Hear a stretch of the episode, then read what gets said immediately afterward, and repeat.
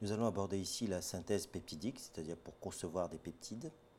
Donc, nous parlerons tout d'abord de la stratégie de synthèse, qui est particulière euh, dans la synthèse peptidique, puis ensuite deux méthodologies, la synthèse en solution et la synthèse sur support en phase solide. Tout d'abord, la stratégie de synthèse. La structure cible est bien sûr un peptide qu'on écrit de la manière suivante avec une extrémité N-terminale et une extrémité C-terminale. Donc, il s'agit en fait de créer des liaisons amides qu'on appelle des liaisons peptidiques entre différents résidus aminoacides.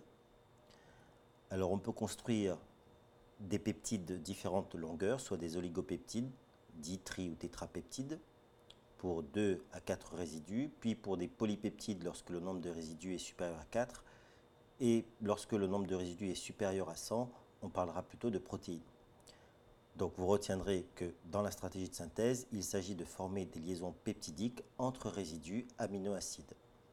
Alors il faut noter aussi qu'on peut avoir des chaînes ouvertes, donc pour ces peptides, ou alors des chaînes fermées, c'est ce qu'on appelle des peptides cycliques. Alors posons le problème. Eh bien si on veut créer une liaison amide, classiquement on ferait réagir un acide carboxylique avec une amine, mais cette réaction nécessite un chauffage élevé à 100 degrés Celsius. Donc ces conditions ne sont pas adaptées pour un aminoacide, il faut donc des conditions plus douces. Deuxième point, si vous mélangez deux aminoacides, par exemple ici l'aminoacide H à la OH avec NH2 libre, OH libre, et GLI avec son NH2 libre et son OH libre, vous obtiendrez un mélange de produits, notamment ces quatre produits qui résultent d'une condensation donc de différentes manières. Et donc il faut donc faire un couplage sélectif selon que l'on veuille obtenir par exemple à la gli. Cela veut dire qu'il faut coupler sélectivement la fonction OH de ALA et la fonction NH2 de GLI.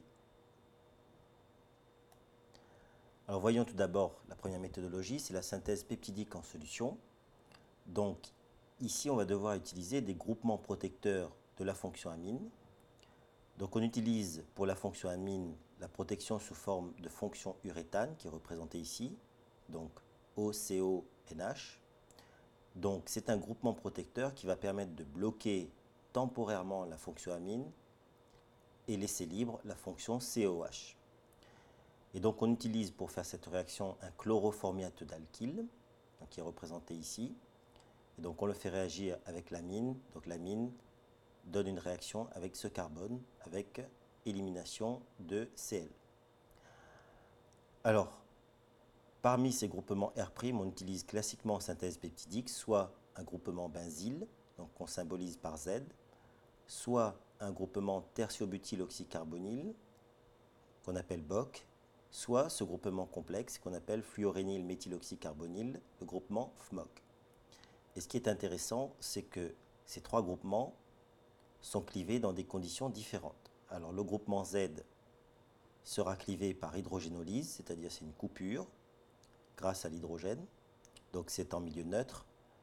Le groupement protecteur BOC sera clivé en milieu acide, donc l'acide trifluoroacétique, en anglais TFA.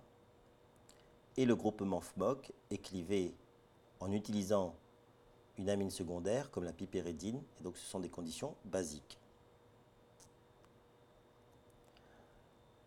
Et donc pour l'autre aminoacide qu'on veut coupler, il faut donc protéger la fonction acide. Alors classiquement on utilise une fonction ester, ici on a une fonction COH pour faire réagir avec un alcool en milieu acide pour former ici une fonction ester et laisser libre la fonction NH2.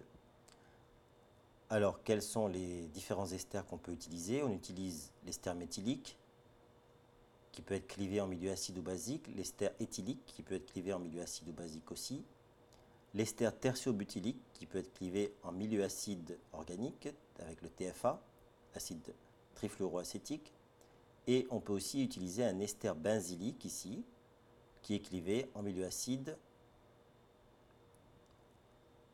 Alors, lorsqu'on aura des groupements protecteurs, pour un groupement protecteur qui se clive en milieu acide, on dira qu'il est acidolabile. Un groupement protecteur qui se clive en milieu basique est dit basolabile. Et donc lorsqu'on aura deux groupements protecteurs qui ne se pas dans les mêmes conditions, on dira qu'ils sont orthogonaux. Alors une fois qu'on a protégé les deux aminoacides, il faut pouvoir faire réagir la fonction acide et la fonction amine dans des conditions douces. C'est ce que nous avons dit au départ. Alors une première méthode d'activation de la fonction acide, c'est la conversion de cette fonction acide en chlorure d'acide. On utilise le chlorure de thionyle, SOCl2, pour obtenir un chlorure d'acide. Et vous vous souvenez que le chlorure d'acide est plus réactif que l'acide carboxylique vis-à-vis des réactifs nucléophiles. Deuxième méthode, et c'est la plus courante, c'est par conversion de l'acide carboxylique en ester activé. Alors, on utilise ce qu'on appelle un agent de couplage, ici l'exemple de la dicyclohexyl carbodiimide. Donc vous voyez que le COH, le groupement OH, l'oxygène du OH, va réagir sur le carbone hybridé SP pour former cet ester activé. Et en fait, cet ester activé peut être facilement attaqué ici par le nucléophile qui sera l'amine de l'autre aminoacide et le départ de ce groupement donc par retour de la liaison ici. Et donc le but de la synthèse peptidique dans des conditions douces est d'activer la fonction acide en utilisant des fonctions dérivées. Alors si on regarde l'ensemble de la stratégie, par exemple pour synthétiser le dipeptide H-ala-gli-OH, alors si on résume tout ce qu'on a dit, au départ, vous avez l'aminoacide ALA. Donc si on veut H-ala-gli-OH, il faut pouvoir bloquer sa fonction amine. Et pour la glycine, il faudra bloquer sa fonction acide. Donc ici, on va faire une protection de la fonction amine pour laisser libre le COH. Ici, on va bloquer la fonction acide pour laisser libre l'amine. Donc on a protégé les, les extrémités. Ensuite, celui qui possède la fonction acide libre, on aura activé sa fonction acide en le transformant en ester activé.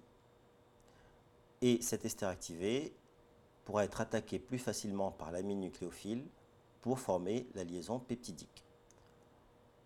Et ce qui est intéressant ensuite, c'est que par le choix des groupements protecteurs ici, orthogonal, donc si ces groupements protecteurs sont orthogonaux, ils ne se cliveront pas dans les mêmes conditions, et on peut soit faire une déprotection totale, soit faire une déprotection sélective. Alors on utilise une déprotection totale lorsque c'est la cible finale, ici, et on peut utiliser une déprotection sélective lorsqu'on veut continuer la synthèse sur l'une des extrémités.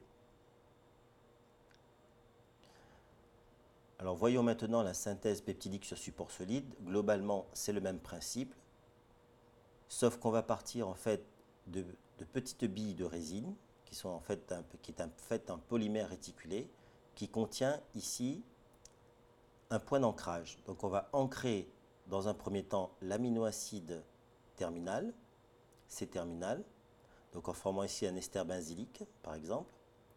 Ensuite, vous allez accrocher au fur et à mesure des aminoacides sur cette fonction amine, ici, qui sera déprotégée. Donc c'est ce qui est symbolisé ici, en faisant un couplage. Et on va répéter l'opération, les, les étapes 2 et 3 successivement, pour obtenir à la fin un peptide, donc par décrochage de la bille de résine et des protections totales. Alors bien sûr, cette réaction sur support solide comporte quelques risques, puisque des fois, toutes les billes, donc toutes les chaînes, ne vont pas s'allonger de la même manière. Mais globalement, on peut obtenir des rendements satisfaisants.